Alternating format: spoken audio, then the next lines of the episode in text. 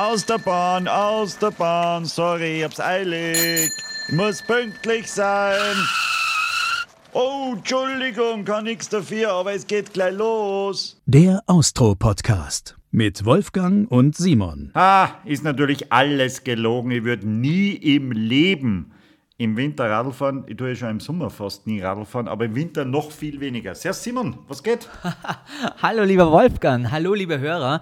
Herzlich willkommen zur zweiten Ausgabe des äh, Austro-Podcasts in diesem Jahr. Das musst du immer machen, gell? Du musst immer mal äh, das große Ganze äh, machen. Du musst immer mal sagen, hallo an alle. Genau, so eine kleine äh, Orientierung. Es ist die zweite Folge und wir sind das und das und das. Ja, ja. Und ich bin halt einer, der gern hineinstartet. Genau, aber, Aber das mit dem Radlfahren möchte ich gerne nochmal genauer analysieren. Ums Radlfahren geht es heute tatsächlich hier bei uns im Austro-Podcast. Aber warum? Was hast du gegen Radlfahrer zu dieser Jahreszeit? Ich weiß nicht. Radlfahrer im Winter sind äh, für mich fast das allergrößte Ärgernis. Jetzt als Autofahrer. Ich glaube, für jeden Autofahrer sind Radlfahrer im Winter großes Ärgernis, weil sie so schwer zu berechnen sind. Sie brauchen die halbe Straßen, sie sind oft schlecht beleuchtet, dann äh, weiß man nie, fallen sie jetzt hin oder nicht, weil man will ja dann auch nicht irgendwie wenn zusammenfahren. Also sehr, sehr schwierig. Ich finde, ein Fahrrad ist ein Sommersportgerät. Aha, verstehe. Das heißt, du hast was gegen Radlfahrer im Winter. Aber ist es nicht immer so, wenn man Autofahrer ist, hat man was gegen Radlfahrer und wenn man Radlfahrer ist, hat man was gegen Autofahrer? Bist du nicht grundsätzlich immer schlecht gelaunt, wenn du im Straßenverkehr unterwegs bist, egal mit welchem Vehikel?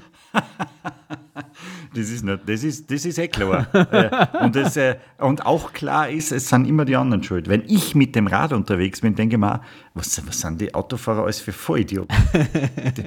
da, da, da, ich bin schwerst gefährdet. Als Fußgänger denke ich mir dasselbe und als Autofahrer erst recht. Was, was mir auch sehr ärgert? Was? Fußgänger, die einfach, nur weil ein Zebrastreifen ist, ohne zu schauen, über die Straße gehen und automatisch annehmen, dass der Autofahrer stehen bleibt. Und das müsste ja oft gar nicht sein. Weißt? Weil der kommt und sagt, ich bin das einzige Auto, das jetzt daherkommt, der könnte mich ja leicht vorbeifahren lassen und dann über die Straße gehen. Aber nein, er geht vor mir, damit ich auch noch bremsen muss. Das ist ja für eine größere Umweltverschmutzung. Aber, aber, aber, aber, aber. Liebe Hörer, das? Ihr merkt, es ist ein leicht Sonst bin ich nur schlecht aufgelegt. Ich heute. wollte gerade sagen, es ist eine leicht krummelige Stimmung in dieser Folge, gleich am Anfang. Das ist nicht gut. Lass uns das Ganze irgendwie mal positiv ins Licht rücken und sagen, hey, wie cool ist es? Immer nur Homeoffice, wir sind immer nur alle zu Hause. Aber um jetzt die Stimmung nochmal runterzudrücken, ich ich muss ganz ehrlich sagen. Genau, da wollte ich nämlich drüber reden. Ich habe mittlerweile einen Krieg mit meiner eigenen Küche. Mein E-Herd, das ist so ein Glas-Ceranfeld, ja. Warte mal, warte mal. Ich sehe dich ja heute. Du sitzt ja in deiner Küche. Oder? Genau, wir sind per Sag mal, Webcam äh, zugeschalten, ja. Zeige mal her, das Ceranfeld. Ja, ja, siehst du es? Da drüben, da, da drüben ist es. Ah, ja, es, ja, es glänzt so leicht. Ähm, Dreckig liebe, ist es, liebe dreckig. Hörer, es ist ein ganz normales Glas-Ceranfeld. Und ich frage mich, warum gibt es überall in der Technik einen Fortschritt, aber in der Küche graden wir uns Jahr von Jahr einfach nur down. Ja, so ein Glas-Ceranfeld. Hast du das schon mal versucht, mit einem nassen Finger so ein Glas-Ceranfeld, und meistens sind die Finger einfach nass, ja, in der Küche, dass du da die richtige Temperatur erwischt, um den Topf zum Kochen zu bringen? Nein, ich habe natürlich nicht so einen sündteuren Herd wie du, du Kapitalist. Ich habe einen, der noch an der Front vorne die Dreher hat. Ah, die Dreher. Oh, herrlich. Die kann ich mit nassen Fingern, die kann ich blind und die kann ich auch mit den Zehen einschalten, wann es sein muss. Liebe Küchenplaner, hier der Appell an euch im Jahr 2021. Lasst uns wieder einen Schritt nach vorne machen und lasst uns die E-Herz so bauen, dass man sie ja leicht bedienen kann, ja? Und abgesehen davon, die piepsen immer und ich irgendwie da nie aussehe. Also, ein Appell an alle Küchenplaner. So, Aber du siehst ja in einer Küche ohnehin wenig aussehen, oder? Das stimmt, das stimmt, aber ich versuche Es gibt in deiner Küche sicher mehr Dinge, die du noch nicht verstanden hast. Genau, aber das wird hier den Rahmen sprengen. Egal, liebe Hörer. So, wir Wir atmen könnten jetzt uns einmal alle. deinen Kühlschrank anschauen, Nein. ob du da alles weißt, was da drin ist. Wir atmen jetzt alle einmal tief durch. Ab jetzt gibt es nur noch gute Stimmung. Lieber Wolfgang, lass uns einfach zu Ah, ich hätte aber schon gern, dass du den Kühlschrank aufmachst. Darf ich einmal in deinen Kühlschrank Nein, rein? das machen wir jetzt nicht. Lieber Hörer, wir kommen jetzt Ah, einfach zu unserem Gast. schade. Hey, wir dürfen unseren Gast nicht so lange warten lassen, lieber Ah, Wolfgang. nein, mag ich nicht mehr. Das interessiert mich nicht mehr. Also, wir machen jetzt ab Darf ich in den jetzt... Kühlschrank schauen? Oder Nein, nein, nein. Wir machen ab jetzt nur noch positiv in dieser Folge und wir erzählen die Geschichten des Lebens. Weil ich muss ganz ehrlich sagen, Wie bin ich auf den heutigen Gast gekommen? Ich habe letztens wieder mir gedacht, so, ich mag ja so Geschichten, die das Leben schreibt. Das sind eigentlich immer die allerbesten Geschichten. Ich schaue mir irrsinnig gern so Dokus an im Fernsehen oder bei Netflix ähm, von diversen Sportlern, die Unglaubliches geschafft haben. Auch er hat Unglaubliches geschafft. Er war ein richtiger Nationalheld in Österreich und plötzlich war er weg vom Fenster, weil er einen riesengroßen Fehler gebaut. Er hat gedopt. Die Rede ist von unserem Ex-Radstar Bernhard Kohl. Kannst du dich an die Geschichte noch erinnern, lieber Wolfgang? Ja, eh klar, eh klar. Das war, der war, glaube ich, Dritter in der Bergetappe bei der Tour de Genau. France oder so. Und irgendwann äh, ist dann ganz Österreich auf ihn aufmerksam worden, hat ihn verfolgt, die ganze Tour de France lang. Und äh, dann ist er, ich weiß gar nicht mehr das äh, Gesamtergebnis bei, der, bei dieser Tour de France, aber ziemlich, ziemlich weit vorn, besser als jeder Österreicher zuvor.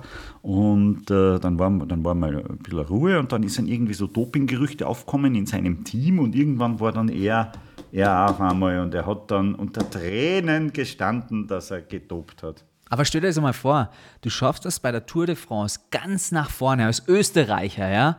Und du wirst gefeiert bis zum bitteren Ende und du weißt innerlich, das ist alles ein großes Lügengerüst, auf dem das aufgebaut ist. Wie verdrängt man sowas? Und wann dann der große Schlag kommt, dass das plötzlich publik wird, dass du eigentlich gelogen hast. Wie gehst du damit um? Wie sitzt du dann hin vor tausende Fernsehkameras und gestehst? Du, was das für Druck sein muss?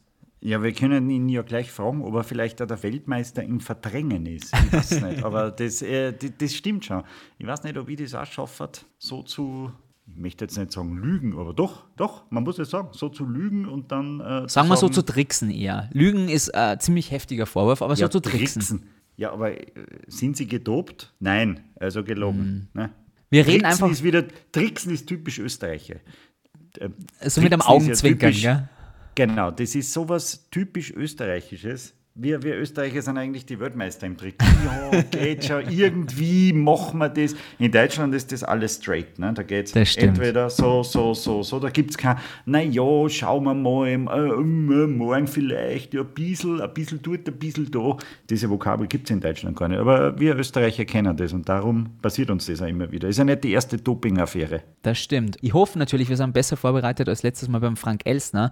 Deswegen würde ich gar nicht Wieso lange wir? Ich hoffe, äh, ich hoffe, der Bernie Kohl ist besser vorbereitet als Frank Elster und hat nicht irgendwelche Mechaniker, die zu ihm nach Hause kommen und seine Sauna herrichten oder sein Vorradl. Lieber Wolf, es ist dein Turn jetzt. Lass ihn einer holen, komm. Wegen ihm wurde halb Österreich 2008 zu Radsport-Fanaten. Die Tour de France war der Fernsehhit im Sommer. Hauptdarsteller unser Bernhard Kohl. Jeder wollte sehen, wie man 3600 Kilometer und 50.000 Höhenmeter mit einem Fahrrad bewältigen kann. Simon schafft es äh, nur schwer mit dem Auto und zwar Was? im Jahr.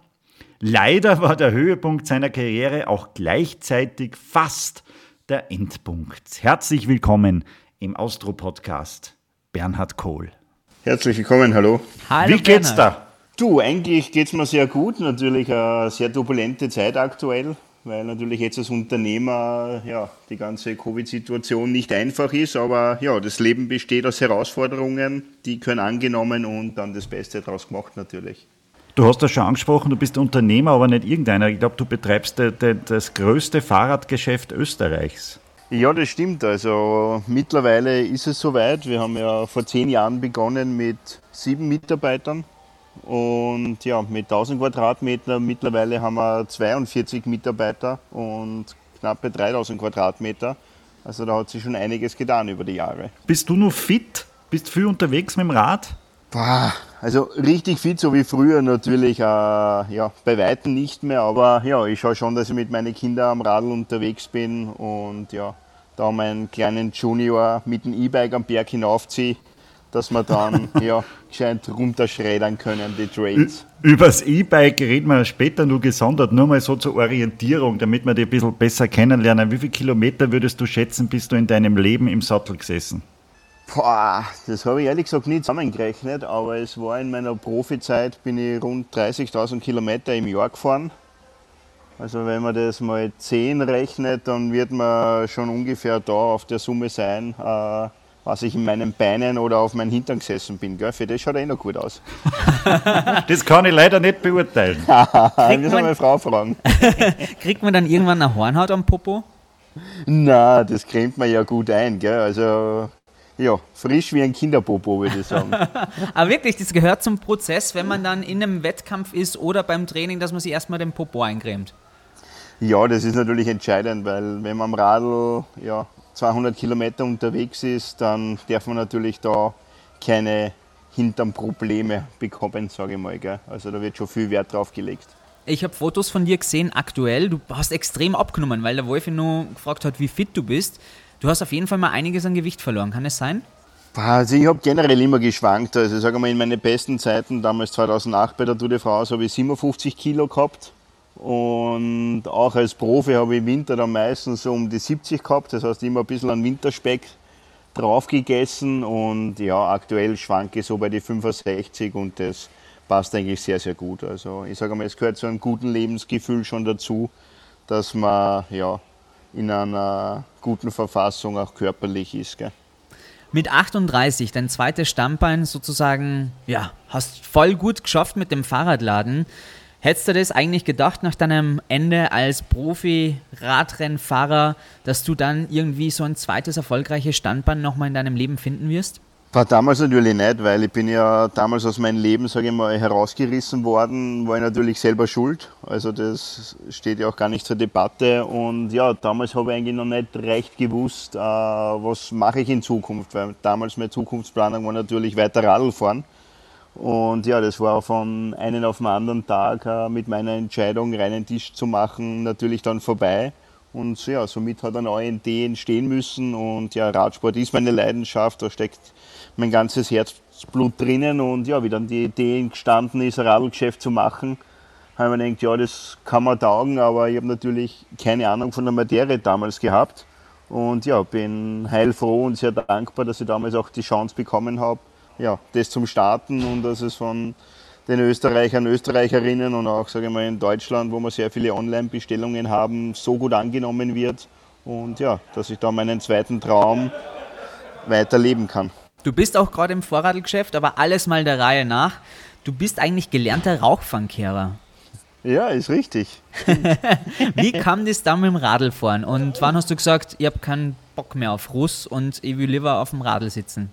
Ja, die Entscheidung ist eigentlich äh, anders gekommen, weil ich bin ja natürlich als Jugendlicher schon viel am Radl gesessen und ja, ich habe dann also Volksschule gemacht, habe Hauptschule gemacht und dann war eigentlich in der Hauptschule schon klar, ich will Profi werden. Und da war klar, eine höhere Schule kommt für mich gar nicht in Frage, weil da ist Samstag Schule und Samstag wollte ich Radrennen fahren.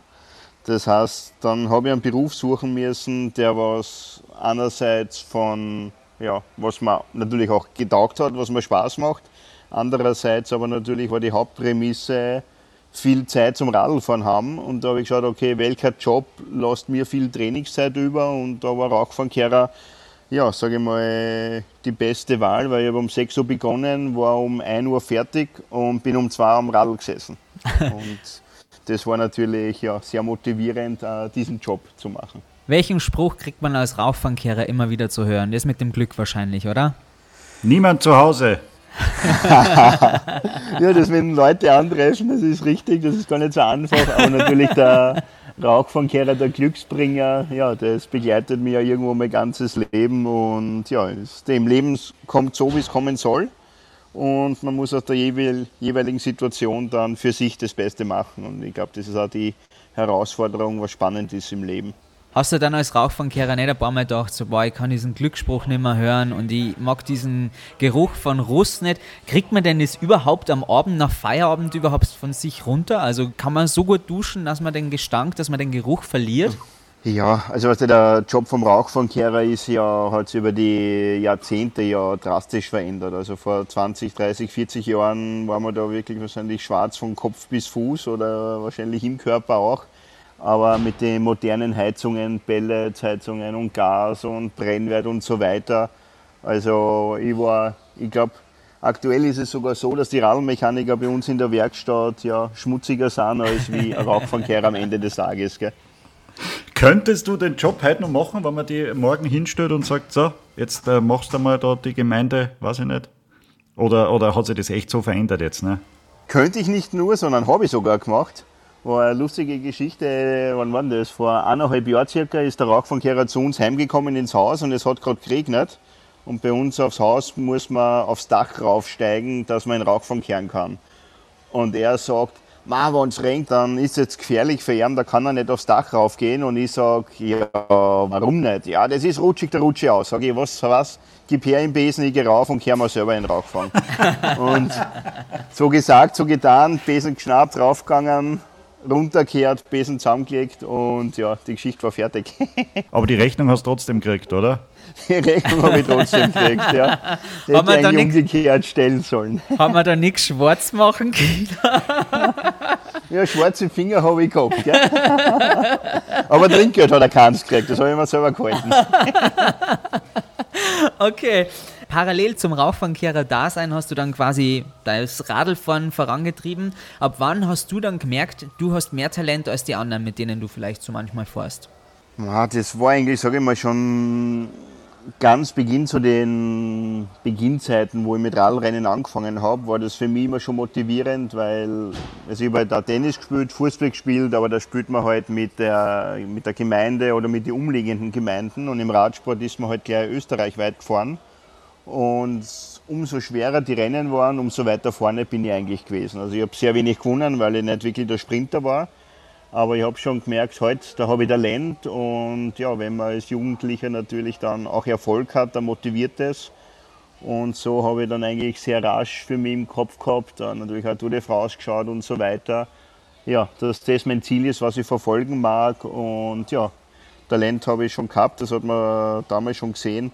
Und ja, so bin ich dann meinen Weg gegangen. Bist du so strikt deinen Weg gegangen, dass du zum Beispiel auch als Teenager dann auf Partys und äh, ja, lustige Saufspiele verzichtet hast oder ist beides einhergegangen? Nein, also die Zeit, sage ich mal, ist bei mir ganz früh vorbeigegangen. Also so die richtige Party-Time, was so normalerweise die Jugendlichen haben, die ja, habe ich gar nicht erlebt, aber ist mir ehrlich gesagt auch nie abgegangen. Weil wenn man nie in den ganzen drinnen ist, in der Partyszene, äh, dann geht es einem nicht ab. Das heißt, für mich war das, glaube ich, wichtig, dass ich da in jungen Jahren schon drinnen war, wo das gar kein Thema für mich war. Und somit kann ich jetzt im Nachhinein sagen, dass mir eigentlich nichts abgegangen ist und ich eine super Kindheit gehabt habe. Gab es da Förderer in deinen jungen Jahren, zum Beispiel deine Eltern oder irgendwer Außenstehender, der gesagt hat, der Bur, der muss Profi werden, der dich da aktiv gefördert hat oder warst du das immer selbst? Also der Antrieb ist schon von mir selbst gekommen. Also meine Eltern haben mich schon unterstützt. Also wenn ich was braucht habe, dann sind sie immer für mich da gewesen. Aber äh, bin ich heilfroh, äh, dass ich nicht so Eltern gehabt habe, die was da mit gedrillt hätten oder haben. Also da hat es andere Beispiele von Eltern gegeben, aber genau aus den Kindern, die was auch Talent gehabt haben, aus die ist am Ende des Tages nichts geworden. Also das habe ich auch für mich mitgenommen, jetzt für meine Kinder, die sechs und neun sind, dass es einfach von, ja, von sich selber kommen muss, der Ansporn und nicht von außen die Motivation. Gab es da jemand in deiner, in deiner Jugend oder in deinen Anfangsjahren, wo man gesagt hat, das ist der beste Radfahrer, das wird der Beste und nicht du? Gab es wen, der besser war, aber nichts geworden ist? Ja, da hat es viele gegeben. Also wenn es 100 Jugendliche in einem Jahrgang gibt, dann sage ich mal, hat man von 10 gesagt, okay, die können Profi werden.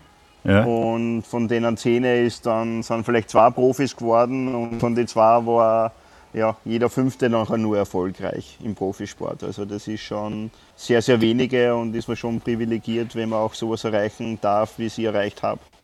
Als Österreicher ein Radlfahrer werden, ist natürlich schon sehr ungewöhnlich. Kein Skifahrer oder ja, ja eigentlich gibt es keine Alternative zum Skifahren, ja, vielleicht nur Skispringen das ist alles nicht in Frage gekommen. Ja. Also du hast eine ziemliche, du hast eine ziemliche Randsportart in Österreich herausgesucht. Ja, also ich sage mal, als Niederösterreicher ist das Skifahren wahrscheinlich auch nicht das große Thema, aber natürlich Fußball, Tennis, das waren schon die, die, die großen Sportarten. Und ja, Radsport ist sicherlich eine Randsportart, aber auch wenn man aktuell schaut, also sind wir im Radsport schon sehr, sehr erfolgreich.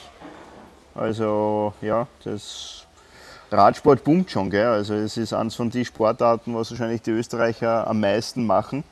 Auch natürlich jetzt nicht als Profi, aber prinzipiell der Radsport ist schon eine wunderschöne Sportart, was einem sehr, sehr viel gibt. So, und dann bist du 20 Jahre alt geworden. Ich habe ein bisschen nachgerechnet aufgrund der Aussagen, die du gemacht hast. Dann bist du 20 Jahre alt geworden und zu dem Zeitpunkt bist du dann zum ersten Mal auch mit Doping in Berührung gekommen. Ja, das ist korrekt. Also ich bin damals ins, ins Heeressportzentrum gekommen. Also es war das erste Mal, wo ich dann nicht ja, daheim bei den Eltern mehr gelebt habe, sondern eben dann unter anderem Sportlern und auch teilweise älteren Sportlern. Und ja, da hat man leider gerade sehr schnell mitbekommen, dass es nicht nur mit Wasser und Brot und Schlafen funktioniert, sondern dass da eben auch ja, medizinische Produkte, die was nicht ganz legal sind, äh, schon auf nationaler Ebene damals leider ja, gang und gäbe war. Und ja, da sind wir, sagen wir, sehr früh die Augen geöffnet worden. Und man kann sich vorstellen, mit 20 Jahren, wenn man das sieht, dass das auf nationaler Ebene schon ist, wo man noch weit weg vom Profisport ist oder von der Tour de France ist, dass man eins und eins zusammenzählen kann, wenn man das Ziel irgendwann erreichen will, bei der Tour de France mitzufahren, dass es wahrscheinlich nicht ganz legal gehen wird. Ja. Bedeutet, du hattest gar keine Wahl?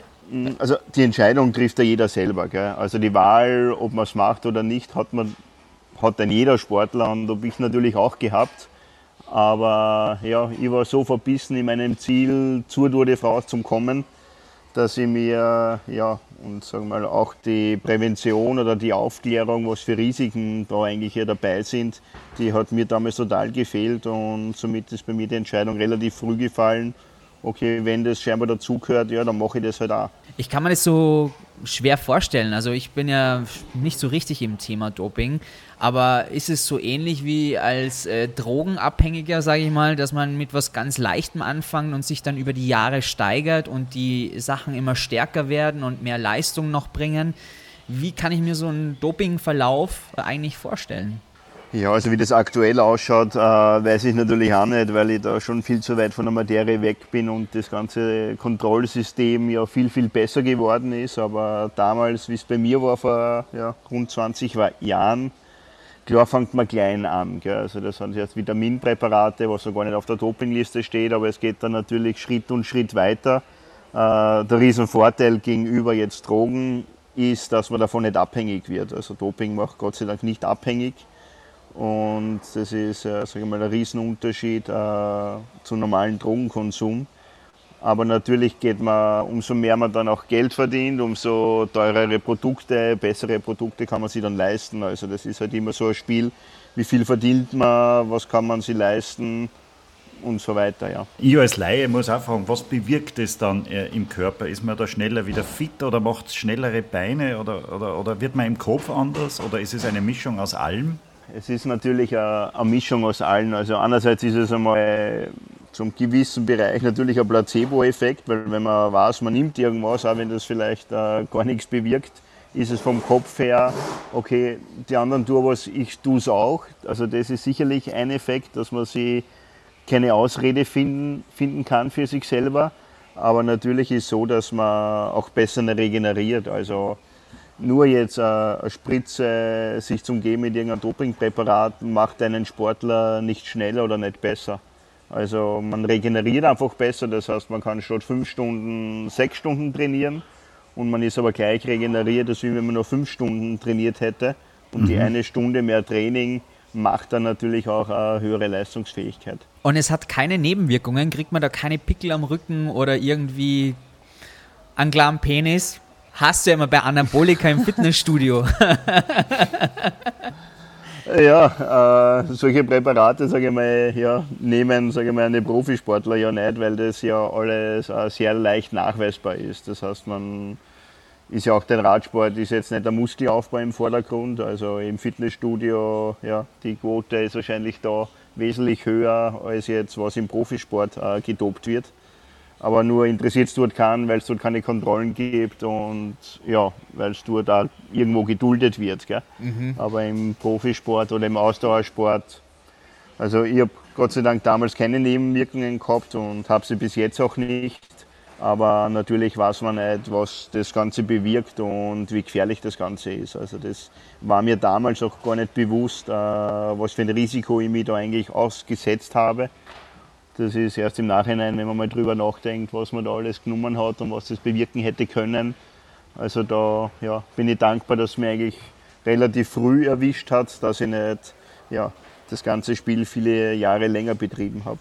Genau, ich wollte gerade dieses Spiel ansprechen, weil das ist ja auch ein ständiges Katz-und-Maus-Spiel. Der Sportler weiß natürlich, es könnte Kontrollen geben und es könnte mich erwischen. Wie ist das überhaupt? Wird das dann ausgelost, mhm. welcher Sportler da jetzt eine Dopingprobe abgeben muss? Oder ist das, äh, äh, muss da jeder? Nein, wird nicht ausgelost. Also prinzipiell rechnet man, wenn man jetzt in einem Nationalteam ist oder Profisportler ist, ist man in den Testpool von der WADA oder von der NADA. Das heißt, man kann jeden Tag kontrolliert werden. Man muss ja seinen Aufenthaltsort bekannt geben. Das heißt, eigentlich hat man wie ein Fußfessel.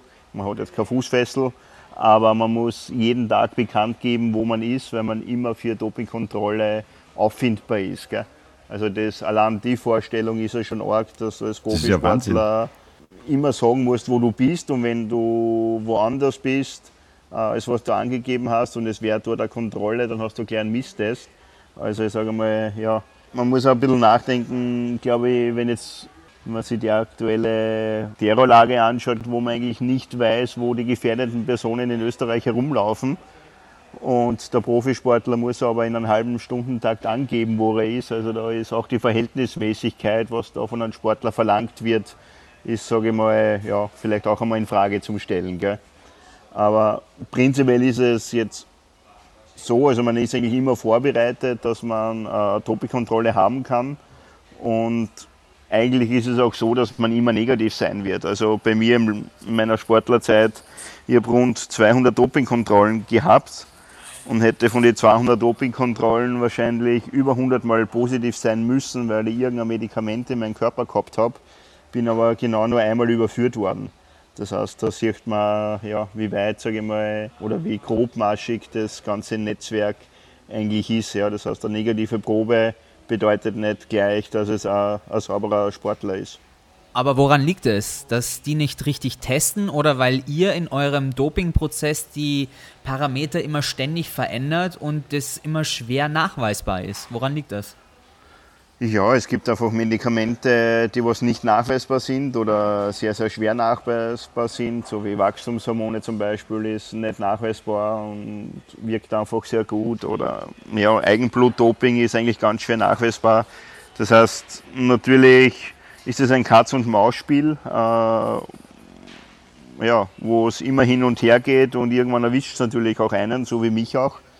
Also, aber, aber, sind die ja. von der Dopingkontrolle so blöd? Oder jetzt mal ganz lapidar gefragt, weil eigentlich müsste man ja, wenn du das so sagst, äh, müsste man ja eigentlich jedes Mal die Parameter verändern, um genau diese Sportler trotz Dopings dann auch zu finden. Aber das ist ja, wie du sagst, ein Katz-und-Maus-Spiel, aber ich verstehe es nicht, warum die Doping-Kontrolleure nicht ihre Prozesse immer nachjustieren. Ja, weil die natürlich, das ist jetzt so wie mit einem Impfstoff, ja. Es gibt irgendwie ein neues Produkt am Markt, was die Sportler verwenden, aber da muss ja mal erst ein Test gemacht werden, der was auch funktioniert mhm. und auch sicher ist. Und das dauert und, wieder. Und das dauert natürlich und da ist immer ein gewisser Rahmen oder Zeitrahmen dazwischen wo es Medikamente gibt, die was eben nicht auffindbar sind und man muss ja der Sportler schnell genug wieder zu den neuen Produkten, wenn das alte dann mhm. quasi gefunden wird. Okay. Gibt es da so einen zeitlichen Prozess, den ihr als Sportler dann wisst? Bis zu dem Zeitpunkt wird das Medikament wieder nachweisbar sein? Ja, genau wissen tut man es nicht, weil hätte ich es gewusst, dann hätte ich das damals natürlich nicht genommen. Dann hätte sie Tour de France Aber mindestens fünfmal gewonnen. ja, so, ja, das, das vielleicht nicht, aber sie hätten mich damals nicht erwischt. Also man, ja, man kann sich nie 100% sicher sein. Und das war ich mir damals natürlich, aber ja, man sieht auch, dass es ja, wie darf schon noch einmal erwischen kann. Ja. Wie darf ich mir das vorstellen? Weil du jetzt gesagt hast, wir waren gerade äh, beim, beim Heeresport, wir waren gerade noch auf nationaler Ebene. Da wird es wahrscheinlich erstmal sowas unter der Hand geben. Und gibt es dann irgendwann ab so einer ja, professionellen Stufe dann vielleicht sogar einen Katalog, wo du dann nachschauen kannst, wie ähnlich im Quellekatalog damals, ah, das Präparat brauche ich noch, das hat die Nebenwirkungen, bedeutet, das findet die Dopingkontrolle, also so eine klare Inhaltsangabe, sodass du als Sportler weißt, was du genau zu dir nimmst, mit einer Preisangabe im besten Fall, weil du auch sagst, das wird immer besser dann, je mehr man verdient, desto bessere Präparate hat man. Also gibt es so einen Katalog unter der Hand irgendwo? Na, also bei mir ist es damals so gewesen, es war ja damals, glaube ich 1998 war der Festina-Skandal bei der Tour de France, wo ja ein ganzes Team aufgeflogen ist und der Masseur, der Willi Wöth, der hat damals ein paar Jahre drauf ein Buch geschrieben und der hat in dem Buch genau geschrieben, was ist damals bei der Tour de France, bei dem Festina-Team eben gemacht worden. Und das ja, kann ich mich zurückerinnern, das hat damals so ziemlich jeder Radlfahrer gehabt und hat das quasi als seine Dopinganleitung genommen. Also so hat das Ganze begonnen, aber das ist im Endeffekt das Laienhafte und irgendwann, wenn man dann eben Profi wird, entweder hat es dann eben die teaminternen äh, Dopingprogramme gegeben, wie es auch früher in der DDR war, mhm. oder es hat eben dann, so wie es in meinem Fall war, eigene Hintermänner gegeben, wie mit Stefan Matschiner, der was das Ganze dann halt für mich gemanagt hat. Das war der Manager, der dir die ganzen Sachen organisiert hat, das muss man dazu noch sagen. Genau, genau. Mhm. Gibt es äh, in deiner ganzen Karriere irgendein Radteam, das du persönlich kennst, das überhaupt nichts mit Doping am Hut gehabt hat? Wo du sagst, die waren hundertprozentig, die waren zwar immer hinten, aber den, die wollten das nicht? also es, es, wird schon irgendwen geben, aber ich sage mal, zu meiner damaligen Zeit, wenn man sich das ja auch die Jahre danach anschaut, äh, wo ich aufgeflogen bin, wo dann ja mit Armstrong das rausgekommen ist, mit Ulrich und so weiter also ich bin halt in einer Zeit Radsportler gewesen oder Profi gewesen, wo das leider Gottes ja dazu gehört hat. Es war keine schöne Zeit, bin ja nicht stolz drauf. Aber ja, es, es war damals so. Ich hoffe, dass heute anders ist. Also es schaut jetzt von außen betrachtet, äh, auch mit meinem Insiderwissen vom damals, schaut es wesentlich sauberer aus. Aber wissen tut man es natürlich von außen nie. Gell? Woran merkst du das, dass die jetzt langsam am Berg fahren oder, oder dass die Etappen kürzer sind? Ma, weil das ganze Kontrollsystem einfach engmaschiger geworden ist. Gell? Also es werden auch Leistungen, sage ich mal, auf einem gleichen Niveau über längere Zeit gebracht. Das ist so ein bisschen mhm. Indiz, jetzt nur mit Zeiten vergleichen wäre falsch. Gell? Weil es verändert sich ja das Material, es ist einmal Rückenwind, einmal Gegenwind, das ist ein neuer Asphalt. Das heißt, die, die Zeiten, was ja aktuell teilweise gefahren werden, ist ja schneller als wie in der Hochblüte des Dopings. Das heißt, eigentlich sagt man ja, das kann gar nicht funktionieren, aber es sind natürlich auch viele andere Einflüsse, wie ich gesagt habe, ja, Material, Wind und so weiter, was das Ganze natürlich beeinflusst. Kann man eigentlich durch Doping auch so einen Lauch wie den Wolfi zum Profisportler machen? Also könnte der Wolfi mit dem richtigen hey. Doping, mit dem richtigen Doping vielleicht es auch mal zur Tour de France schaffen? Also ich glaube, da ist Hopfen und Malz verloren. Gell? Da, da Hopfen und Schmalz. Hopfen und Schmalz, da, da, kann er sich reinhauen, was er will. Das wird nichts werden. Er hat mich noch nie gesehen, aber ich bin, glaube ich, für einen Radsportler viel zu groß. Ich bin 1,90 und äh, ein, zwei Kilo schwer. Da, also da zählt er wirklich jedes Kilo. Ja, er zählt da jedes Kilo, ja. Weil du die Tour de France angesprochen hast. Das muss ja für einen Radfahrer sowas sein wie, wie ein Tennis Grand Slam, oder so stellt man das vor? Ja, die Tour de France ist ja eines der, ja, ich glaube nach den Olympischen Spielen und Fußball-WM ist, glaube ich, die zweitgrößte Sportveranstaltung, äh, ja, was jedes Jahr stattfindet. Also als Radsportler, wenn man jetzt eine Rundfahrt fährt, oder der Rundfahrer ist, was auf Gesamtklassement fährt, dann gibt es eigentlich keine größere Veranstaltung oder Ziel als wie die Tour de France. Ja. Aber wie für den, für den Laien, man schaut, äh, man schaut Radfahren zwar irrsinnig gern zu, aber oft kennt man sie nicht aus. Wie läuft so ein, das ist ja auch eine sehr taktische Sache, wie läuft so ein Radlrennen ab? Es gibt äh, den Star der Mannschaft, der muss gewinnen. Inwiefern kann man dem helfen?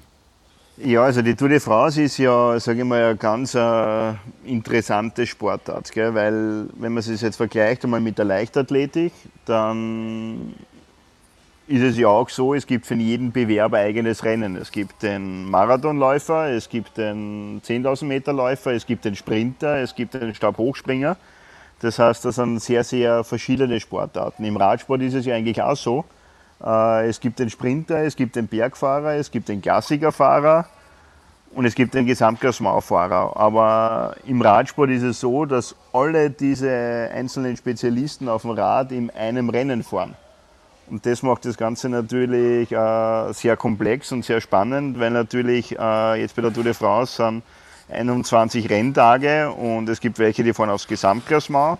Dann gibt es andere, das sind die Sprinter, die gehen auf Etappenjagd. Dann gibt es den einen Klassikerjäger, der was auf so eine hügelige Etappe jetzt auf Sieg fährt. Das heißt, es, es ist sehr komplex und es werden sehr viele verschiedene Interessen von den 200 Radlfahrern dort in einem Rennen oder finden dort statt.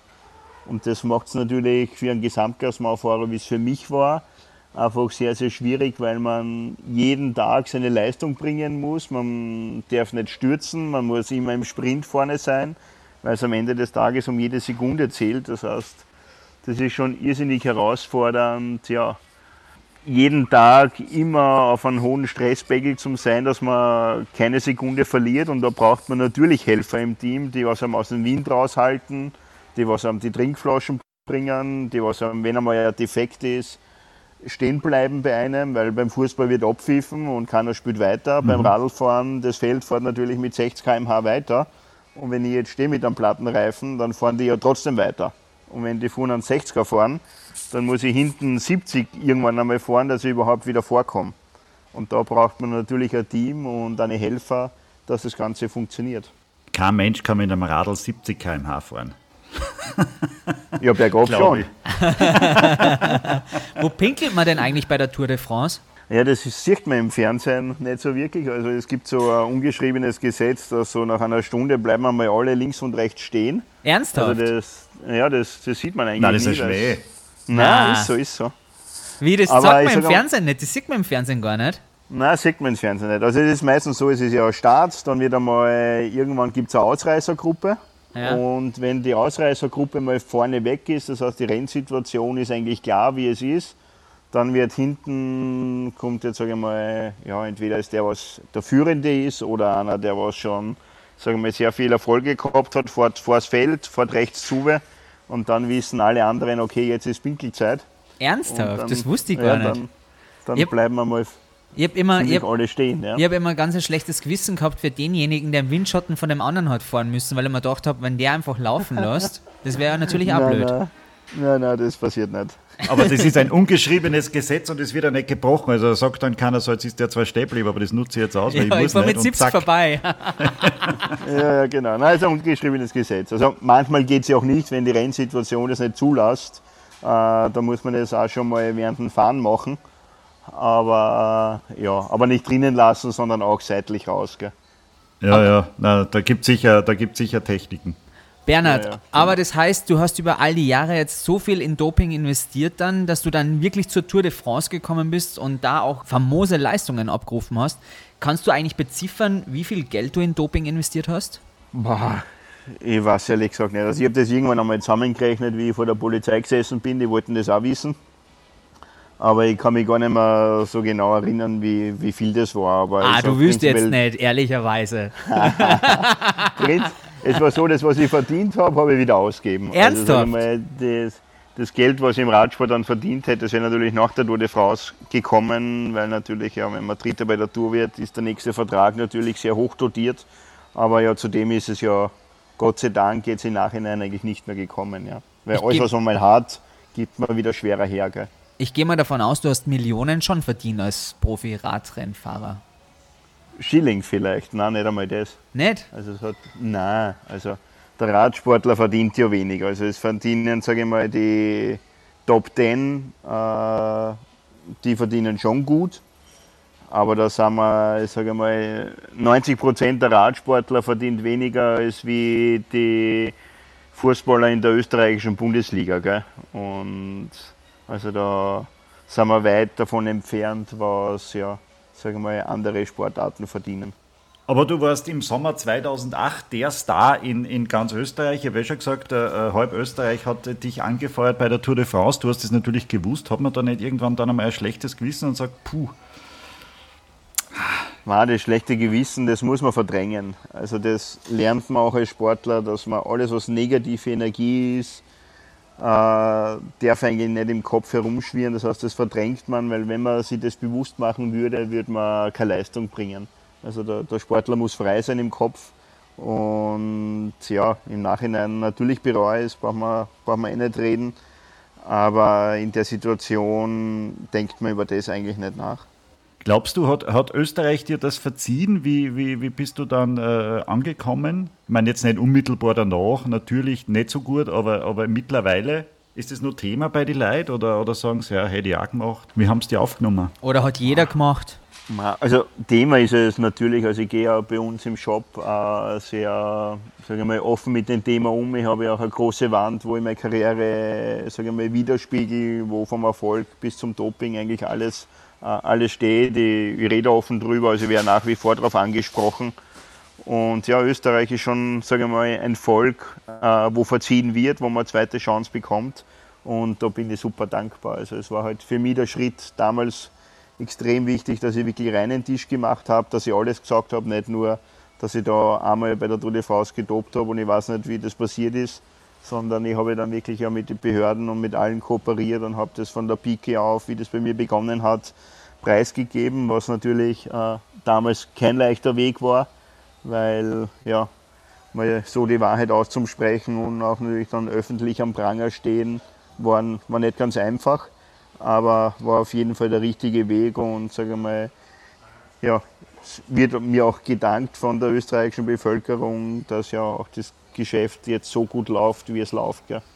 Du bist total geläutert, aber damals, ich finde es trotzdem nochmal interessant, dass man es so zur Seite schiebt und trotzdem ruhig schlafen kann, weil man ja einerseits weiß, man trickst, wird aber trotzdem so wie ein Nationalheld verehrt da war nie irgendwo so eine Stunde oder eine Minute oder vielleicht ein Tag, wo du dir gedacht hast, fuck, wo bin ich da reingeraten? Wie komme ich da wieder raus? Ich habe Angst, dass das Lügengerüst irgendwann in sich zusammenfällt. Ist da nie so ein Moment gewesen bei dir? Das war bei mir alles zu kurzfristig, weil natürlich vor der Tour de France bin ich noch nicht so bekannt gewesen. Das heißt, da war der öffentliche Interesse noch gar nicht so da. Das heißt, der, das riesen öffentliche Interesse ist ja sage ich mal, mit der Tour de France gekommen und danach. Und da bin ich natürlich auf einer Euphoriewolke irgendwo getragen worden, wo ja mein Leben von einem auf den anderen Tag, wie ich in Österreich zurückgekommen bin, ja anders war. Und da habe ich gar keine Zeit zum Nachdenken gehabt, weil da bin ich ja zu dem Event, dann bin ich dort eingeladen worden, dann dort der Ehrung, Dauerehrung.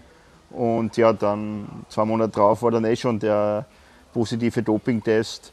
Und ja, dann ist eh, sage ich mal, das Kartenhaus zusammengefallen. Gell. War deine Frau damals schon deine Freundin? Also ich habe es damals direkt nach der Tour de France, äh, ja, zehn Tage nach der Tour de France kennengelernt. Ja, da tut man sich dann leicht, gell? ja, stimmt, stimmt. Aber ja, sie ist auch mir damals in der sehr schwierigen Zeit äh, bei mir geblieben und ja, wir sind nach wie vor verheiratet, zwei glückliche Kinder. Sie ist auch bei mir da im Geschäft angestellt. Also ja, wir sind da, haben da gleich eine ja, große Prüfung vor uns gehabt damals. Wusste sie damals früher Bescheid als die Öffentlichkeit oder hast du sie da außen vor gelassen? Ah, das war Wann hast du die, nur, Das stellen wir überhaupt also, schwierig vor. Wie, wie holt man die Partnerin in dem Moment rein? Also ab wann ist man ganz ehrlich zu ihr? Mm, also bei mir war es das ist natürlich schwierig, weil natürlich umso mehr Leute das wissen, also so wie meine Eltern zum Beispiel haben das gar nicht gewusst. Und umso mehr es Leute wissen, umso gefährlicher ist natürlich, dass man auffliegt. Das heißt, prinzipiell ist es also ja, ungeschriebenes Gesetz, vielleicht, wenn man so nennen will, dass man eigentlich, sagen wir mal, eine Freundin und so weiter da gar nicht einweiht, weil man weiß ja nicht, was ist, gell, und dann trennt man sich und dann hat die was mhm. in der mhm. Hand. Das heißt, das äh, versteckt man natürlich auch vor einer Frau oder vor einer Familie, gell, weil man da ja gar nicht in die Situation kommen will, dass das irgendwo ja, dann auffliegen kann. Man versteckt es wie eine heimliche Zigarette am Balkon. Aber wie, genau. war, wie, wie war das dann äh, bei, bei diesem ominösen Test? Du kriegst dann das Ergebnis, kriegst du das oder kriegen das gleich andere oder kriegst du das persönlich und musst damit jetzt umgehen und äh, das dann äh, kriegst 24 Stunden Zeit, das zu melden oder sagt dann die Kommission so, sie sind positiv getestet, das wird jetzt gleich groß hinausposaunt? Oder ist also man da nur mit sich allein ein bisschen? Na, das funktioniert ja von der WADA nada. Also es wird ja, je nachdem wer die Kontrolle gemacht hat, das Labor, wird dann die nationale Anti-Doping-Agentur informiert und die nationale Anti-Doping-Agentur informiert dann den Sportler.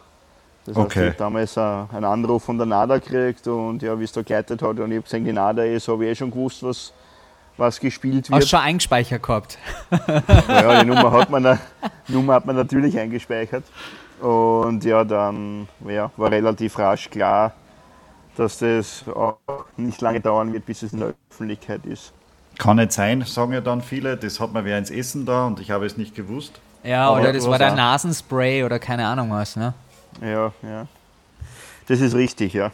So eine Ausrede hast du gar nicht gehabt, weil du es gewusst in dem Moment, das Kartenhaus ist in sich zusammengefallen. Ja, das ist also ein Grundprinzip von mir gewesen. Also ich hab, natürlich beschäftigt man sich ja mit dem Thema und was wird sein, falls ich mal positiv getestet werde. Und für mich war immer klar, wenn ich einen positiven Dopingtest abliefere, dann will ich ja dazu stehen und will es zugeben. Also somit war für mich auch von Beginn an klar, dass ich sage, ja, ich habe gedopt. Habe natürlich damals nicht ganz mit der Reichweite gerechnet, äh, was mit der Tour de France natürlich wie an der Öffentlichkeit äh, präsent war, was das natürlich dann mitgebracht hat. Also das habe ich damals ja ein bisschen unterschätzt, was für öffentliches Interesse da wirklich da war. Und ja, im Beginn war das ja, sage ich mal, dann habe ich auch nur gesagt, dass ich einmal gedopt habe, bis ich draufgekommen bin, okay, das kann ich eigentlich nicht so für mich äh, mit dem Müll eigentlich nicht weiterleben, sondern ich habe gesagt, okay, ich mache reinen Tisch und sage halt wirklich alles. Ja. Jetzt äh, im, im, Radgeschäft hast du ja viel auch mit, äh, sehr, äh, mit Amateursport zu tun, sage ich, aber auch da hört man ja immer wieder, ist, äh, ist Doping mittlerweile ein Thema oder zumindest was Leistungsförderndes. Ja, das ist nicht nur, also wir leben in einer Leistungsgesellschaft. Ja, wurscht, ob das in der, im Sport ist, ob es im Profisport ist, ob es im Amateursport ist, ob das in der Politik ist oder ob es in der Wirtschaft ist. Äh, ja, wir brauchen nicht verleugnen, dass wir in einer Leistungsgesellschaft sind und wenn sich der Popstar irgendeine Drogen reinhaut äh, dann, und high ist und eine super Show abliefert, dann jubeln ja Millionen von Zuschauern zu und der Radsportler oder der Sportler wird dann am Pranger gestellt. Gell? Also da wird schon mit zweierlei Maß auch gemessen, was da von einem Sportler verlangt wird. Und ich glaube, dass es von einem Menschen, ja, dass man von einem sauberen Sport träumt, ist schön und gut.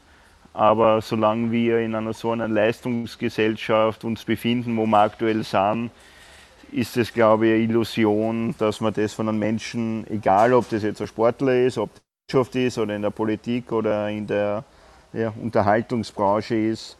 Ich glaube, von den Gedanken muss man sich verabschieden, dass alles super sauber funktioniert. Ja.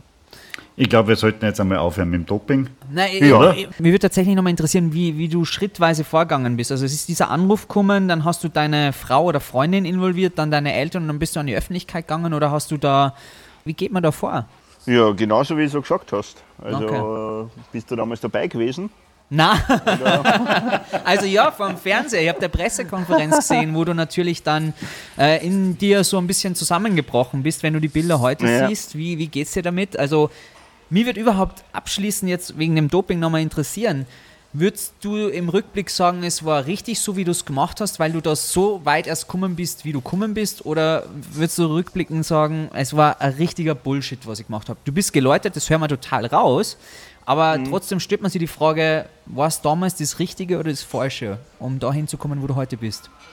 Na, rückblickend äh, war das schon, ja, war das die richtige Entscheidung. Also man trifft immer Entscheidungen mit dem Wissensstand, was man damals hat. Man kann ja nicht in die Zukunft schauen, was wäre wenn. Das heißt, für mich sind die Entscheidungen so getroffen worden, wo ich dahinter gestanden bin. Und ja, ohne dem Ganzen wäre ich nicht da, wo ich aktuell sitze, jetzt im Radlgeschäft. Und ich glaube, im Leben ist es so, dass man ja, die Sachen annehmen muss, wie sie kommen. Man darf nicht hadern mit einer Situation, wenn man mal, sagen wir mal Scheiße gebaut hat, so wie ich es gemacht habe. Sondern man muss nach vorne schauen, muss daraus lernen, den Fehler kein zweites Mal machen. Also ich glaube, das ist ganz wichtig, dass man aus Fehlern lernt, nach vorne schaut.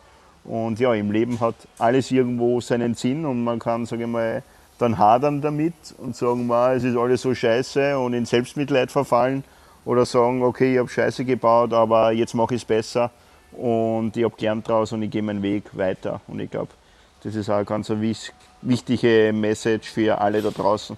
Unglaublich gutes Fazit. Ich habe noch von dir gelesen, dass du gesagt hast, hätte dir ein Gefängnis gedroht beim Doping, hättest du es wahrscheinlich nicht gemacht. Ja, also das ist, ein Sportler ist kein Verbrecher. Also, und wenn wirklich eine Gefängnisstrafe für Dopingvergehen stehen würde, ich glaube, dann würden sehr, sehr viele Sportler, die was jetzt gedopt haben in der Vergangenheit oder aktuell vielleicht dopen, würden das lassen, gell? weil das schon einfach zu weit gehen würde. Aber ja, es ist halt auch schwierig, sage ich mal, eine Gesetzeslage zum Stellen, wenn einer positiv ist, muss er fünf Jahre in Häfen gehen. Mhm. Weil die Verhältnismäßigkeit zu einem Schwerverbrecher oder keine Ahnung, oder Sexualverbrecher oder Terroristen, ja, ist dann halt auch nicht mehr gegeben. Gell? Also da ist es halt sehr, sehr schwierig, ja, sage ich mal, zu so einer Strafe zu kommen. Ja. Ist Erfolg ohne Doping noch möglich? Damals bei mir war es nicht möglich, aber wie es aktuell ist, 20 Jahre danach, ja, das maße ich mir auch nicht zu beurteilen zu können, weil ich einfach nicht mehr drinnen bin gell, in der Szene. Du warst ja oder du bist ja vielleicht auch immer noch äh, äh Bergspezialist, oder? Bin ich da richtig informiert gewesen? Ich, ich war es zumindest einmal. Ja. Du warst Bergspezialist. Was ist der schwerste Berg in, in, in Österreich? Ma, es ist nicht der Berg äh, das Schwierige, sondern es ist der Mensch, was den Berg zum Schwierigen macht. Also es kann im Weinviertel oder im Machfeld, wenn der Wind geht, ist es oh. viel schwerer als wie ein Berg zum Beispiel. Also es ist immer der Mensch. Ich kann ja in Großglockner ganz gemütlich langsam auffahren. Wird es nicht schwer sein und ich kann auf der Ebe gegen einen Gegenwind Vollgas eintreten und ich werde zusammenbrechen vor Erschöpfung. Kennst du den Geisberg in Salzburg? Den Geisberg, ja, logisch kenne ich den Geisberg. Wie lange brauchst du da auf? Boah, du, du fragst mir Sachen, keine Ahnung. Auf Aber jeden Fall halb so kurz wie du. okay, das ist die Challenge. Nein, nein, nein, nein, nein, das ist eine ganz eine schlechte Challenge, weil ich brauche da sicher eine Stunde auf. Aber ja, dann habe ich eine Vorgabe. Da, ja. Außer ich fahre mit dem E-Bike und das brächte mich schon zur nächsten Frage, dieser, diese, dieser ganze E-Bike-Boom. Was hältst du von, von E-Bikes generell? Würdest du mir es raten, eines zu kaufen? Ja, also wenn du mich vor, sag mal, vor acht Jahren gefragt hättest, hätte ich gesagt, hey, du spinnst ja, was müssten mit einem E-Bike? Aber es hat sich extrem gewandelt. Also die Technik, was sich da die letzten acht Jahre getan hat, äh, ist fantastisch. Also ich bin am Mountainbike selber fast nur mehr mit dem E-Bike unterwegs, weil ich einfach ja, da in einer Stunde Radl fahren, tue ich trotzdem eine Stunde Radl fahren. Also es bleibt die gleiche Bewegung, nur ich komme doppelt so weit rauf und ich bin viel motivierter mit einem E-Bike zum Fahren, weil wenn einmal Gegenwind ist, schalte ich dazu, wenn es einmal richtig steil ist, schalte ich es dazu. Also aus der Erfahrung raus, auch von den Kunden von uns, es wird mit einem E-Bike einfach viel mehr Sport gemacht, als was es mit einem normalen Radl gemacht wird. Und wenn es allein das schon bewirkt, das E-Bike, dann hat es absolut seine Berechtigung. Und ja, es hat sehr vielen Leuten zu sehr viel mehr Gesundheit gebracht, als was es ohne E-Bikes jemals gewesen wäre. Aber es schaut halt nicht wahnsinnig sportlich aus, wenn die einer überholt, der mit Anorak ganz einen Hauben aufhat und ohne zu schnaufen bei dir vorbeifährt, sagt Hallo und du mühst die ab auf den Berg auf und oben sitzt er dann und sagt, na, habt ihr es auch geschafft. Es ist tatsächlich Sport, gell? Also ich fahre mit einem E-Bike sogar intensiver bergauf als wie, als wie ohne E-Bike, aber man kann es natürlich auf der höchsten Stufe leicht machen, bergauf fahren, aber da ist dann auch jeder für sich verantwortlich. Gell? Aber die meisten, sagen wir mal, haben ja, Job, Familie, haben irgendwo keine Zeit mehr gehabt für einen Sport. Und ja, dann sagen wir mit 40 fängt man irgendwo wieder an und dann hat man natürlich kein Leistungsniveau. Und wenn man dann jetzt auf ein normales Rad raussteigt, ist, fährt man mal mit viel zu viel Puls. Das heißt, man fährt in einen, fährt in einen komplett falschen Trainingseffekt eigentlich. Und das ist mit E-Bike super. Ja. Dann schalte ich ein bisschen mehr dazu. Ich fahre in einen gesunden Pulsbereich was einfach auch für einen, ja, für einen Körper gut ist und nicht überfordernd ist. Und ja, man kommt dann wieder rein und wenn man zweimal in der Woche fährt, man wird ja ständig besser. Und was wir aktuell sehr stark merken, ist so die Kunden, die was vor vier, fünf Jahren ein E-Bike gekauft haben, weil sie gesagt haben, ich mag mich nicht so plagen und ich mag wieder reinkommen, die kaufen sich jetzt zusätzlich ein normales Radl, weil sie sagen, jetzt bin ich wieder fit, jetzt komme ich mit dem normalen Radl auch wieder halbwegs den Berg rauf das ist das Schöne daran. Ja. Ist das der, der große Einsteigerfehler, dass man trainiert, aber gleich äh, viel zu viel will und äh, mit dem Bus viel zu hoch geht? Oder? Ja, natürlich. Gell. Also wenn man jahrelang untrainiert ist, dann ist der Körper nicht gewöhnt und der Körper ist eine extrem trainierbare Maschine. Also, aber man muss ihm die Zeit geben und man muss ihm richtig trainieren. Das ist wie wenn man beim Auto einsteigt und gleich Vollgas gibt, wird es für den Motor auch nicht gut sein. Und ja, das ist natürlich, kann man mit dem E-Bike natürlich perfekt umsetzen. Könnte man mit 38 nochmal ein Comeback als Profi-Radrennfahrer starten? Mit dem E-Bike, sicher. Na, mit dem E-Bike nicht. Also theoretisch ja, aber praktisch ist es ja. Weißt du, wenn ich keine Familie hätte, wenn ich kein Geschäft hätte, dann würde man den, den Gedanken wahrscheinlich spielen, aber ja, also steht nicht zur Diskussion. Ja. Okay. Äh, Gibt es gibt's beim, beim Radfahren keine Seniors-Tour wie beim Tennis oder beim Fußball, so eine Altherren, Altherren-Tour de France gibt es nicht, oder? Nein, das gibt es Gott sei Dank nicht, ja. Mich würde interessieren, wie viele Botschen hast du gehabt in deinem Leben? Du, überraschend wenig, aber das wird wahrscheinlich daran liegen, dass ich immer schaue, wo ich hinfahre und dass ich nicht so schwer bin. Also, ja, ich kenne da, sagen wir Kunden, die haben in einem Monat mehr, als was ich in meinem ganzen Leben gehabt habe. Ah, macht ihr das auch als Service, Botschen picken, das sollte schon jeder selber kennen, oder? Ja, außer ich, gell, ich habe immer den Mechaniker gehabt als Profi und jetzt im Geschäft, also das ist auch ein Riesenvorteil. Was steht noch auf deiner Bucketlist, lieber Bernhard? Boah, Mann, ich hab. Du, Race Across America. Nein, nein, kann man gar nicht vorstellen. Also im Endeffekt, ja, habe ich schon in meinem Leben so viel erlebt, wo ja, viele andere auch nicht erleben haben dürfen. Also da habe ich schon ja, irrsinnig ein bereicherndes Leben bis jetzt haben dürfen.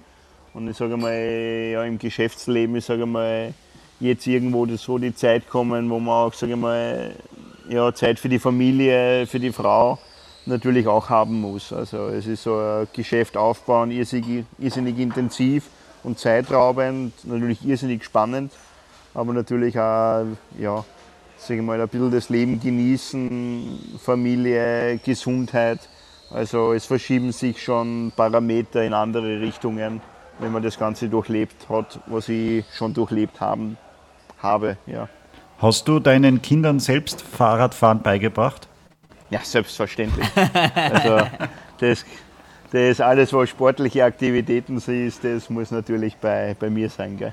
Aber sie haben ein normales Rad und kein E-Bike.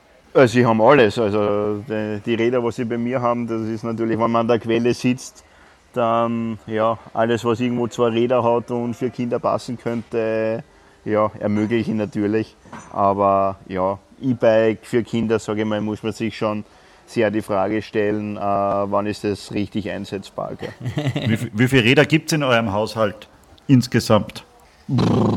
Naja, Ah, der ganze ich hab nicht- Vorradlgeschäft zur Verfügung. Also die zählen ja wohl nicht Ja, dazu. also, also wenn ich da links und rechts schaue, dann sehe ich glaube ich 1000 Radeln um mich herum. Also ja, da, da findet sich schon was für mich. Was willst du denn, Bernhard, dass die Leute dann irgendwann über dich sagen werden? Pah, das ist, was sie über mich einmal sagen werden. Schwierige, schwierige Frage. Aber Gut hat er ausgeschaut im Trikot. ja, wow, das, ist, das ist echt eine schwierige Frage. Gell? Aber im, im Endeffekt, dass, ja, dass man sagt, ja, der hat schon einmal Scheiße gebaut, aber ist dazu gestanden und ja, ist wieder aufgestanden und, und hat weitergemacht. Und ja, irgendwo nie das Ziel aus den Augen verloren und ja, auch, sage ich mal, ein bisschen aufs Herz gehört und nicht immer nur auf den Verstand. Also ein bisschen nach dem Gefühl, weil das oft, sage ich mal, ja, in der heutigen Zeit wahrscheinlich auch zu kurz kommt. Das ist, äh, finde ich, ein, ein, ein fast schon ein sehr schöner Schlusssatz. Aber wir sind noch nicht ganz am Ende, weil ich habe nur drei kleine Fragen an dich. Wir haben da immer am Schluss unseres Podcasts, du hast ja sicher alle Folgen bis jetzt angehört, ein, äh, ein, ein, ein, ein kleines Podcast, was Quiz. ist denn das?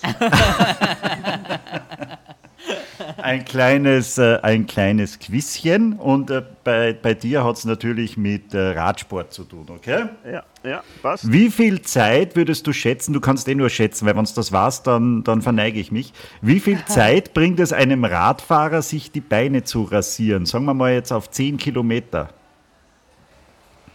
Sehr viel mehr Schönheit. Wahrscheinlich keine einzige Sekunde, aber es schaut einfach besser aus. Du, du hast fast recht, es ist genau eine Sekunde. Ja, okay, Hast du, die auch immer, hast du die immer, aber das tut man doch wegen einem Verletzungsrisiko, oder?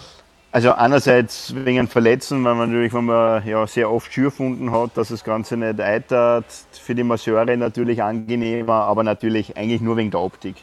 Tatsächlich. Ja, schaut Als schon viel besser aus, bitteschön. Findest? Machst du das immer Also noch? die, Ja, nach wie vor. Also Haare auf den Beinen, das kann ich mir gar nicht vorstellen. die Radrennen aus den 70ern waren doch da noch ganz Ja, anders. das, war, das war anders, ja. Ein, ein Franzose hält den Weltrekord im Hometrainer-Radeln. Was würdest du schätzen, wie weit ist der Mann geradelt in sechs Tagen? In sechs Tagen Am Hometrainer. Kilometer. Ja, Boah, 30, 300, Das 1000 war Kilometer. nein, 3157 Kilometer. Na, klar, die Tour de Frau ist eh logisch. auf Live einem ganz auf einem ganz einfachen Hometrainer. Mittlerweile gibt es ja diese, diese Aber jetzt die- erklären wir mal, wie das geschafft hat, weil am Ergometer ist ja, glaube ich, so, dass man sich da vom Stand nicht wegbewegt, oder? Ach so, ja, die entfernen. Also der 3157 Wie Kilometer hat er auf- gemacht? hat's auf sein. Ja, der muss so fest eingetreten sein und am Ergometer ist ja ein Radl drauf. Das ist halt nur doppelt so anstrengend. Ach so, verstehe. Ja. Ja, genau. Diese Frage wollte ich darstellen. Diese ganzen Simulatoren, die es da gibt. Man kann ja mittlerweile sein, sein, sein Rennrad ins Wohnzimmer stellen und dann auf den Monitor Ja. schauen und die Tour de France nachfahren, oder? Wie Ja, sinnvoll ja. ist das? Ist das lässig? Du, in Corona-Zeiten sind die Smart-Trainer, ja, ich sage mal, wie das Klopapier. Also die Nachfrage ist extrem hoch und das interaktive Fahren äh, macht natürlich Spaß. Also früher am Ergometer, man tritt ins, ja, ins Starre hinein, man ist nicht animiert, ist Fahrt. Aber die ganzen Smart-Trainer, wo man Strecken abfahrt oder einmal die Tour de France abfahren kann, macht das Ganze schon sehr, sehr kurzweilig. Ja, das kann ich mir vorstellen, das ist sicher lässig. Eine Frage habe ich noch. Was glaubst du, ist Hey, der Welt... drei hast du gesagt. Ja, das war, ist, ja, ist, war ja, ist ja erst die dritte, die anderen Nein, sind ja, die äh, vierte. das sind ja Folge, das sind ja Folgefragen. Also Ach so. garantiert die letzte. Was glaubst du, ist der Weltrekord im Unterwasserradfahren? Wie weit? Wie, Wie weit, weit? ja? Nicht wie tief. 1000 Meter. 6,7 Kilometer in knapp fünf Stunden. Weiter Ja. als der Simon normal der Radl fahren kann. Ja. So, Bernhard, damit lassen Ja. wir dich jetzt in Ruhe. Du musst zur Mittagspause radeln. Ja, ich habe eigentlich um 12 eh schon wieder meinen nächsten Termin gehabt. Haben wir Okay, überzogen. es tut uns Gottschalk. megamäßig leid, aber wir waren äh, super imponiert von dem, was du alles gesagt hast und äh, man schaut immer irgendwelche Dokus auf Netflix oder sonst wo, aber die besten Geschichten schreibt einfach das Leben und deine Geschichte ist außergewöhnlich und vielen Dank, dass wir da so tief tauchen haben dürfen, weil äh, wir finden es sehr, sehr interessant und finden es großartig, was aus deinem Leben geworden ist und wo du jetzt stehst. Also daher allergrößter Respekt von uns beiden, wirklich. Dankeschön, danke. Und weil wir dich so nett interviewt haben, kriegen wir sicher Prozente bei dir im Shop. ja, Aufschläge. danke, euch, euch alles danke, Gute. danke für die Zeit. Gell? Gerne. Ciao, Baba. Ciao. Boah, ich bin echt ein bisschen platt, Wolfgang. Warum? Naja, der hat uns äh, wirklich ganz schön tief reingelassen. Ja, cool. Naja, weil da sieht man irgendwie, der Mann steht jetzt über den Dingen, das ist ihm wurscht, der hat jetzt ein komplett anderes Business, äh, ist happy, bappy und äh, hat mit seinem alten Leben abgeschlossen. Ist ja okay. Du, vielleicht war diese Doperei die Rampe dafür, dass er jetzt ein ganz anderes Leben führen kann. So geläutert und wahrscheinlich hat ihn das als Menschen auch nochmal total verändert. Und sowas finde ich total beeindruckend, wenn jemand aus Fehlern lernt und das total zu honorieren weiß, dass man nochmal eine zweite Chance im Leben kriegt. Vielleicht interpretierst du aber auch viel zu viel da hinein. Und vielleicht denkt er sich einfach nur, boah, ich habe echt scheiß Glück gehabt und äh, diesen Schaß mache ich nimmer und bin froh, dass es jetzt so ist, wie es ist. Lieber Bernhard Kohl, hier nochmal im Nachgang ein großes Dankeschön für diese ganz intimen Einblicke. Das wissen wir schwer zu schätzen, Wolfi. Und danke für die zwei Mountainbikes, die du uns versprochen hast. Ja, genau. An alle Austro-Podcast-Hörer jetzt an dieser Stelle, wenn euch diese Folge gefallen hat, dann macht uns bitte einen großen Gefallen. Ja, Hitradio Ö3 vergibt den Podcast Award und äh, wir wollen, äh, wenn es nicht der goldene wird, sind wir nicht traurig, es könnte auch der silberne oder der bronzene werden, aber einfach online vielleicht äh, auf der Ö3 Homepage eine Stimme abgeben für uns. Würden wir uns freuen. Für den Austro-Podcast nochmal fürs Protokoll, ja? Ja, für was sonst? Für Bernhard Kohl. Der steht dort nicht zur Wahl. Lieber Wolfi, das war halt wieder eine sehr ausführliche Folge, ja, war eine wunderbare Folge, wie ich finde, weil ich mag das einfach, wenn man so ein bisschen in die Tiefe tauchen kann und dafür haben wir uns halt wirklich Zeit genommen und auch ihr, liebe Hörer, danke dafür. Wir wissen es schwer zu Darf ich- schätzen. Darf ich jetzt endlich in den Kühlschrank schauen? Nein, du darfst nicht in meinen Kühlschrank schauen. Darf ich jetzt nur eine Frage stellen? Ja, bitte. Wa- Was ist in deinem Kühlschrank, da- das ich nicht sehen darf? Äh, darüber kann ich nicht reden. Okay, aber du hast Viel Impfstoff auf minus 70 Grad gekühlt. Das, das ist lustig, dass äh, je länger du nachsagst, desto, desto lieber möchte ich reinschauen. Du komm doch mal vorbei hier in München. Kannst doch so Na, easy peasy gerade über die Grenze fahren. Ja, das, äh, vielleicht kann ich rüber, aber rüber wird es dann wieder schwierig. Hier. Da, und eine Frage habe ich noch. Ja. Wieso hast du eine Haube auf? Ist deine Frisur schon so im Arsch? Ja, tatsächlich ein Lockdown-Syndrom. Ähm, ich habe so krass schlimme Haare mittlerweile, so eine schlimme, nicht vorhandene Frisur. Das ist mir richtig peinlich. Jetzt trage ich mittlerweile Mütze und soll er da nur was sagen. Meine Mutter hat eine Haarschneidemaschine und die hat mir hinten den Schlurf weggeschnitten. Und zwar einfach Schlurf wirklich muss man, glaube ich, erklären, oder? Ja. Schlurf ist das, was hinten wächst. der Healer, also der von Fokuhila, der, Healer. Ja, ja, ja. Den hat sie einfach ganz knapp weggeschnitten, sodass das proportional nicht mehr zusammenpasst mit oben und Oi. unten. Ja, und jetzt kann ich nur noch Mütze tragen. Ich hoffe, die Ja, aber wieso hast du mit auf. dieser, mit dieser Maschine nicht gleich den ganzen Kopf geschert? Ist doch wurscht. Naja, ich habe schon ein bisschen einen was? Style eigentlich. Ja, so 0,3, weißt in, in, in Zeiten, wo man schon so leichte Geheimratsecken hat, das kann man in unserem Alter eigentlich nicht mehr bringen, Wolfi, das weißt du doch. Nein, das weiß ich gar nicht. Aber ja, na, lass die Mütze auf. Ist alles, alles okay. Aber Mütze schadet dem Haar. Okay. Mhm. Ja, geht's nur schneller aus. Liebe Hörer, bevor ihr jetzt einschlaft, Bist du, wir, bist du schon grau? Nein, wir kommen in zwei Wochen wieder. Da haben wir wieder einen großartigen Gast vorbereitet. Wir möchten noch gar nicht zu viel verraten, aber nur Wir so möchten viel. auch gar nicht zu viel berappen. Nur so viel. Ähm, wir wünschen bis dahin natürlich wieder eine schöne Zeit.